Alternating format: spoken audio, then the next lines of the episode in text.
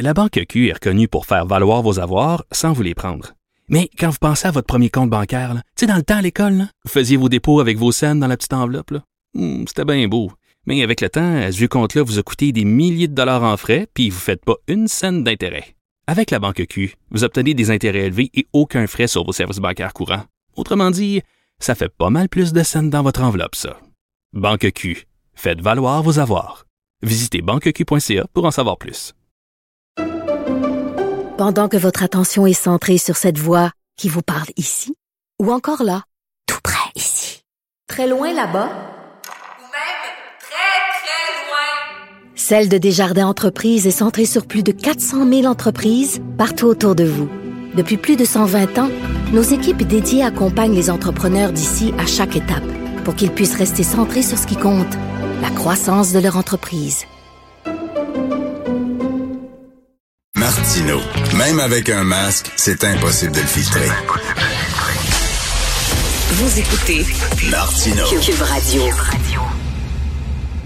Alors, nous allons parler avec Pierre-Hugues Boisvenu, sénateur conservateur. Je reviens sur ma chronique d'aujourd'hui. C'est un fait divers, une histoire judiciaire qui m'a énormément choqué. Euh, il y a une jeune femme, ça s'est déroulé euh, au mois d'août 2008. Il y a une jeune femme est allée chercher son enfant de 4 ans à l'aéroport euh, d'Orval. J'imagine son enfant voyageait peut-être avec son père. J'ai pas vraiment les détails. Voyageait avec quelqu'un. L'enfant arrive à Montréal. La jeune femme qui avait 25 ans va le chercher et devait après ça sauter dans un autobus et s'en aller à Québec où elle demeurait.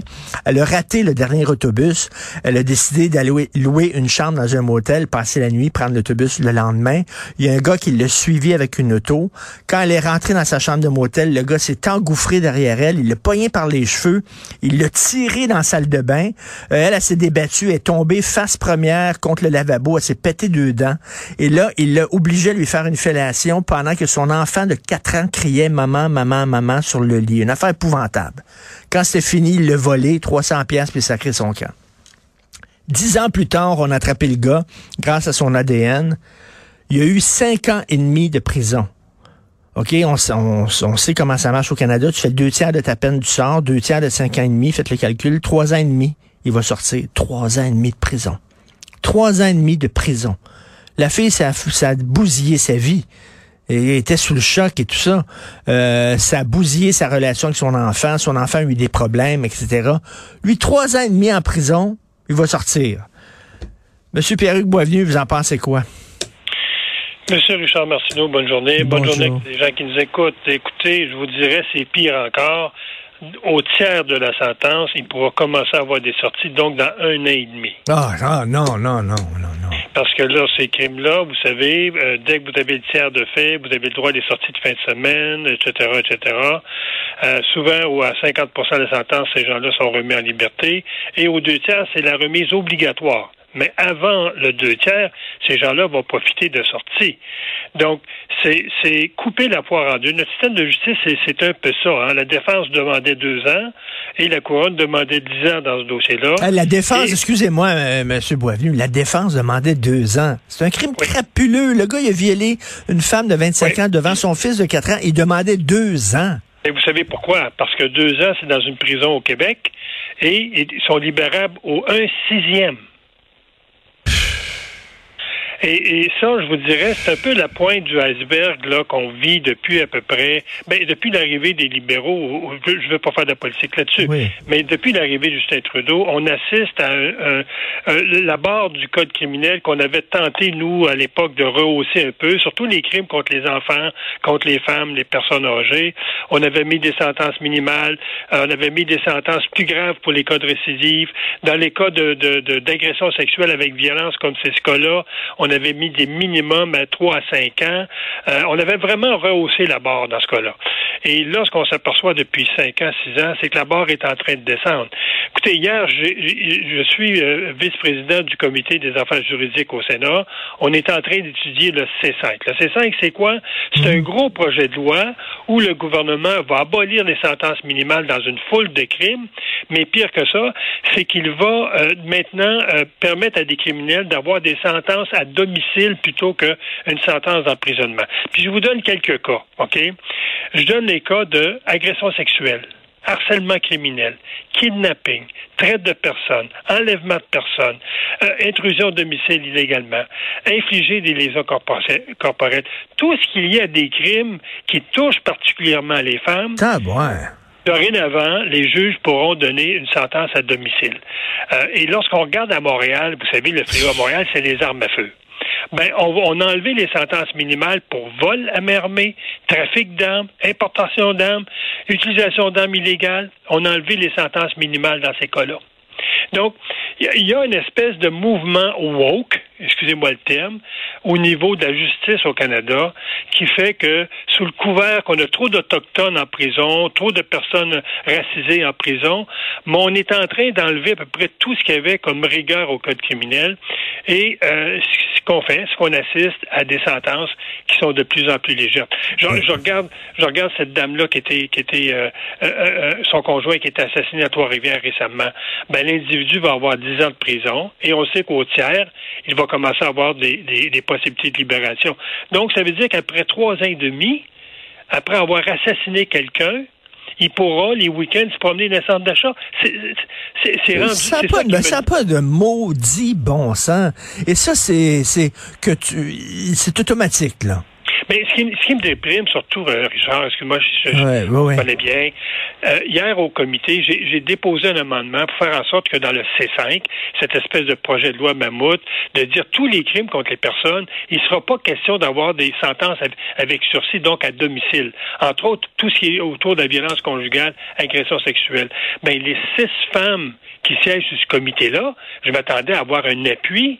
Hein? Je traitais de violence conjugale. Ils ont tous voté contre l'amendement. Ben voyons donc. Donc moi, je me dis, si les six femmes, les six femmes qui étaient là.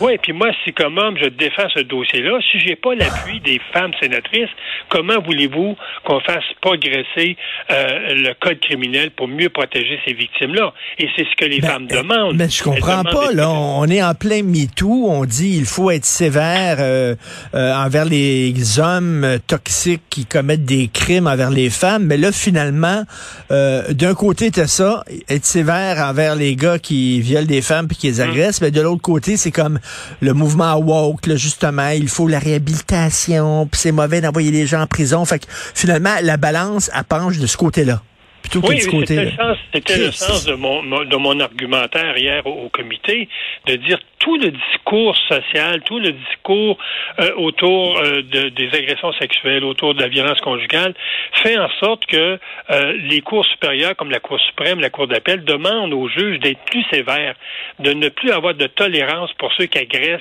des femmes ou qui agressent des enfants. Et hier, j'avais comme l'impression de régresser par rapport à ce discours-là. J'ai dit, coudon, on, on vit-tu sa même planète? Euh, si si les, femmes qui sont sénatrices n'ont pas ce, cet engagement-là de protéger les femmes qui dénoncent, ben ne se surprenons pas qu'il y a une femme sur dix qui, qui va dénoncer son agresseur. Et dans quelques années, ça va peut-être être une femme sur quinze, parce qu'elles ne se sentiront pas appuyées par le code criminel, ne se sentiront surtout pas en sécurité si elles décident de dénoncer. Non, mais il y, a comme euh, il y a une perversion au sein du mouvement féministe, au sein de certaines femmes là où elles oublient, elles oublient de, défendre les femmes là. Voyons. Je, pense que c'était de la, la, partisanerie, je dirais, hmm. téléguidée parce que le gouvernement ne veut pas qu'on apporte des, des, modifications à son projet de loi sur, sur différents prétextes. Donc, il faut que lorsqu'on on a un projet de loi au Sénat, qu'on fasse du rubber stamp, puis même si on voudrait l'améliorer, ben euh, c'est surtout pas recevable. Et c'est surtout pas recevable si c'est un conservateur qui fait une demande. Hein? Ben oui, c'est ça. les méchants conservateurs, ils veulent être sévères envers les, les, les, violeurs. Mon Dieu, qui sont méchants. Mais, mais quelle naïveté de la part des libéraux.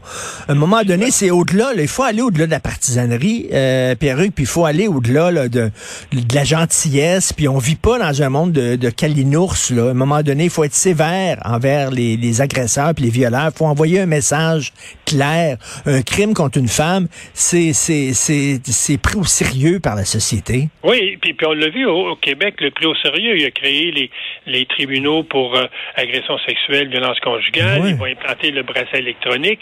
Donc on le voit, le, Québec est dans, est dans cette mood-là de dire il faut protéger les victimes. Là.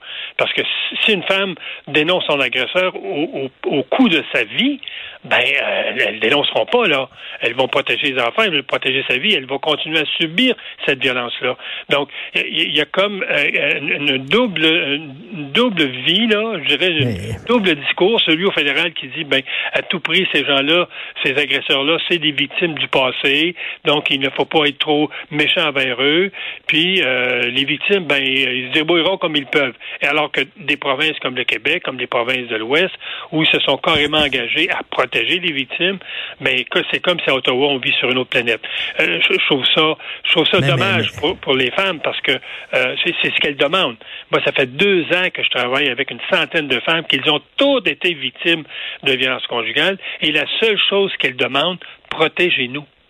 Et là, là, je reviens là-dessus. C5 là, veut réduire la sévérité euh, des peines dans beaucoup de crimes, harcèlement criminel, agression sexuelle, kidnapping, etc.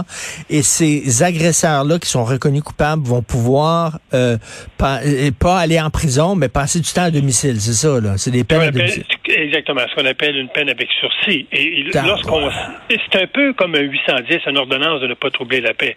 Mais on sait que dans 50% des cas, c'est pas moi qui le dis, c'est l'Université de Montréal qui a fait une étude sur les ordonnances que les agresseurs de femmes reçoivent plutôt qu'aller en prison. Dans 50% des cas, les gens ne respectent pas leurs conditions. Et au Québec, toutes les femmes, presque toutes les femmes qui ont été assassinées, presque tous les agresseurs avaient cette ordonnance-là de ne pas s'approcher des victimes. Ils ont, ils ont carrément euh, désobéi à l'ordre de la Cour. Donc, les gens qui vont avoir une sentence avec sursis, donc euh, contraints à rester à domicile, ben, on va être un peu dans le même modèle. Ces gens-là, pensez-vous qu'ils vont respecter intégralement leurs conditions? Non, ils vont vouloir se rapprocher de la victime. Ils vont vouloir souvent se venger sur la victime parce qu'il n'y aura pas une police derrière chaque individu non, ben non. Qui, est en sentence et, là, là, c'est 5, le train de C5 a quitté la gare. Vous, vous avez essayé de, de, de, de faire obstacle à ça, mais y a-t-il quelque chose qu'on peut faire ou bien ça va être adopté C5? Il n'y a rien à faire? Ben, nous, nous, on tente de mobiliser les femmes parce que le projet de loi C5 va être étudié en troisième lecture dans les semaines qui s'en viennent. La troisième lecture, c'est quoi? C'est le dernier, le dernier bout qui se fait au Sénat, puis une fois qu'il est adopté au Sénat, ben c'est force de loi. Ça veut dire que ce projet de loi-là, d'ici un mois, il va être adopté et on va commencer à mettre en place ces mesures-là. Donc moi, je, tente de mobiliser l'opinion publique. Je le fais avec vous ce matin. Je tente de mobiliser les femmes. Il y a un groupe de femmes avec moi là, qui vont sans doute se mobiliser puis manifester pour dire ça n'a aucun sens. Aucun sens, aucun. Victime de violence, puis vous nous dites que vous allez baisser la barre des gens qui sont violents. Ça n'a pas de sens, là. Ça n'a aucun sens. Pierre-Hugues, vous savez que les gens sont derrière vous. Vous savez, les gens vous écoutent aujourd'hui. Ils sont derrière vous. À un moment donné, il faut arrêter la complaisance, la réhabilitation, puis tout ça. Il faut donner des peines sévères. Continuez votre travail. On va s'en reparler de ça, ces cinq, parce que ça n'a aucun Christy de bon sens. Merci, Pierre-Hugues Boisvenu. Ben, c'est moi qui vous remercie, M. Martineau, puis je vous souhaite une très belle fin de semaine. Bonne journée. Merci.